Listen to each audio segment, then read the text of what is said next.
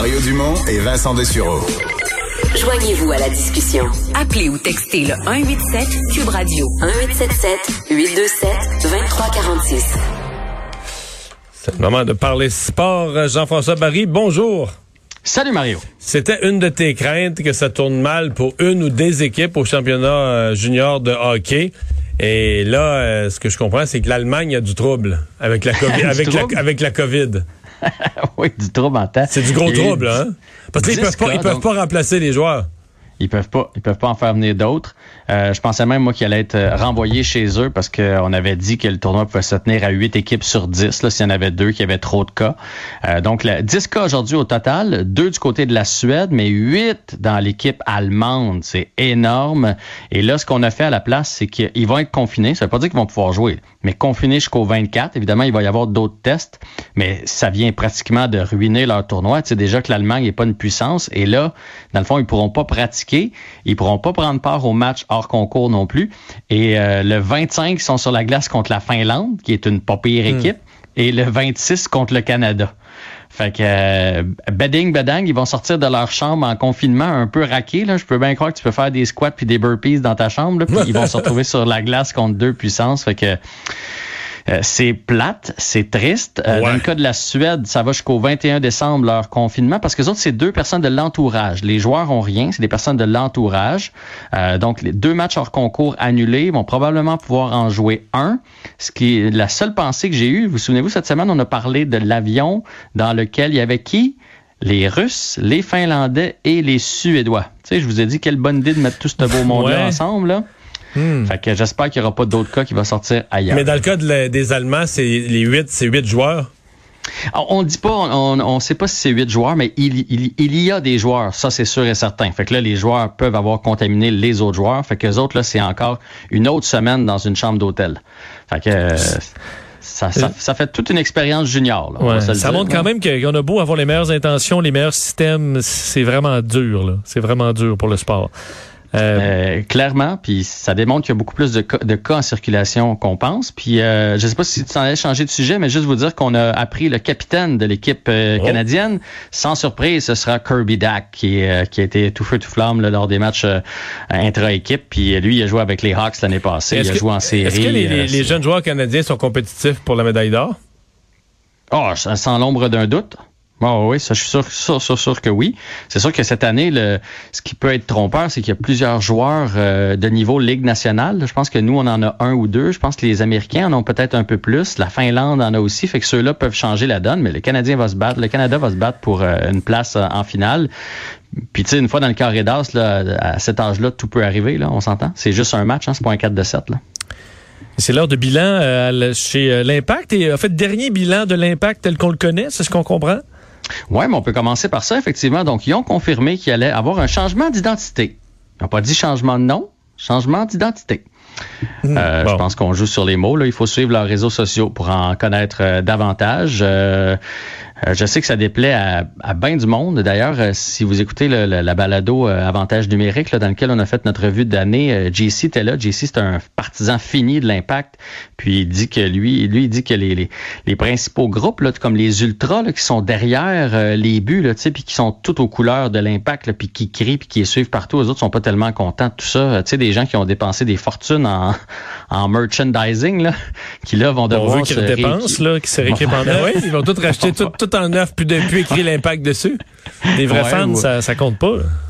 Peut-être qu'ils vont avoir des cadeaux euh, de l'organisation, en tout cas. Bref, changement de nom à venir.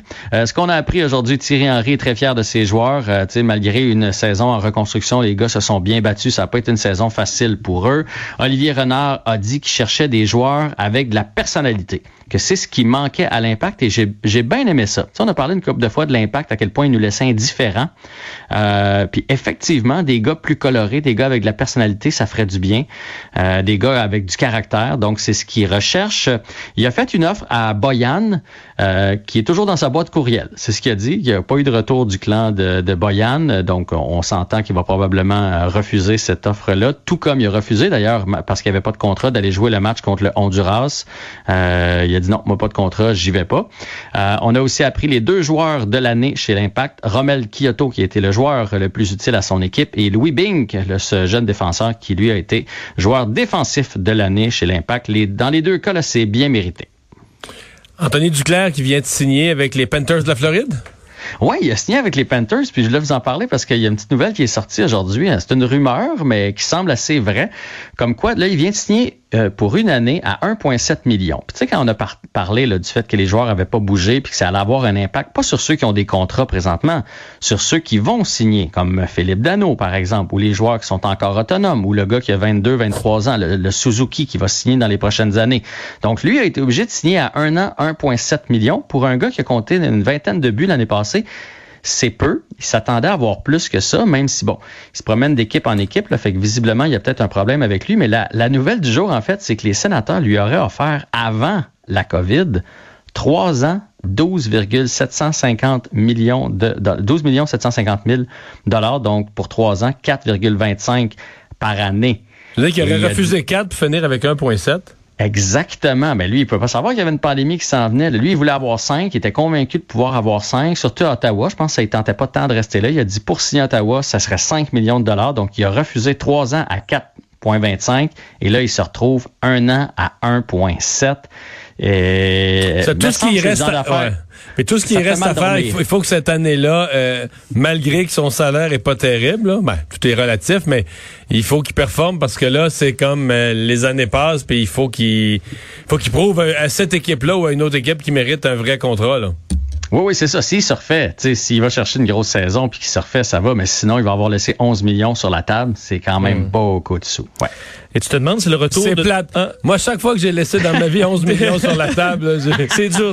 J'ai donné un coup de pied, j'ai donné un coup de pied dans une poubelle. ça fait une grosse fée des dents. Hein? la fée des dents, il y avait 11 millions au-dessus de l'oreiller, il l'a pas pris. Jean-François, tu te demandes si le retour de Drew Brees est une euh, bonne ou une mauvaise idée? En fait, je me le demande et je voulais le demander à notre spécialiste euh, en studio. Parce que moi, je suis étonné de voir Drew Brees, euh, moins d'un mois après s'être fait euh, briser des côtes, perforer un poumon, va être de retour déjà en fin de semaine et pas contre n'importe quelle équipe, contre les Chiefs de Kansas City qui vont lui courir après toute la partie.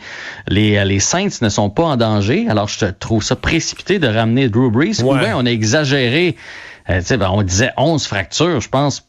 Ou bien on a exagéré. je pense qu'il y avait des petites fractures, les côtes, il y avait des, Ouais, ben tu sais, il y en avait probablement que c'était des c'était failé là. Mais bon, euh, ce que je vais te dire, je pense qu'ils ont été vraiment inquiétés là, par euh, la victoire des Eagles de semaine passée, la performance de leur deuxième corps arrière, euh, Taysom Hill. Donc, on, est-ce qu'on force un peu? En même temps, on force pas un gars comme on, force pas un gars comme Drew Brees. Si Drew Brees euh, joue, c'est parce qu'il se sent capable de jouer, c'est parce que les médecins, l'équipe va aller au Super Bowl, l'équipe va aller jusqu'au bout cette année. Donc, tu sais, je pense pas, sincèrement, je pense pas qu'on prendrait euh, un risque démesuré. C'est pas comme si on était un match ultime. ils sont déjà mhm. sûrs d'être en série, ou à peu près. Je pense qu'ils sont déjà mathématiquement même sûrs d'être en série. Donc, j'ai le sentiment que c'est parce qu'on veut...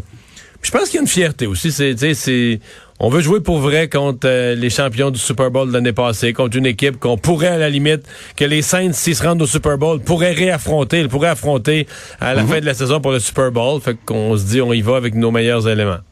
Mais ils, peuvent jouer un contre l'autre au Super Bowl ou ils se pogneraient, en, le match juste avant? Non, non, non, non, non, euh, Les Saints sont dans la nationale et ah. puis les euh, Kansas City dans l'américaine. Donc, ils, techniquement, ils, pourraient s'affronter. Ouais, Mais mon point, c'était juste que, en tout cas, ben, je me dis moi aussi qu'il doit être rétabli. C'est juste que si jamais il se faisait blesser à nouveau, euh, ben là, c'est terminé. Là, là, là il sera pas là au Super Bowl. Là. Fait que, fait que là, tes chances viennent de partir en fumée, alors que là, c'est un match de saison.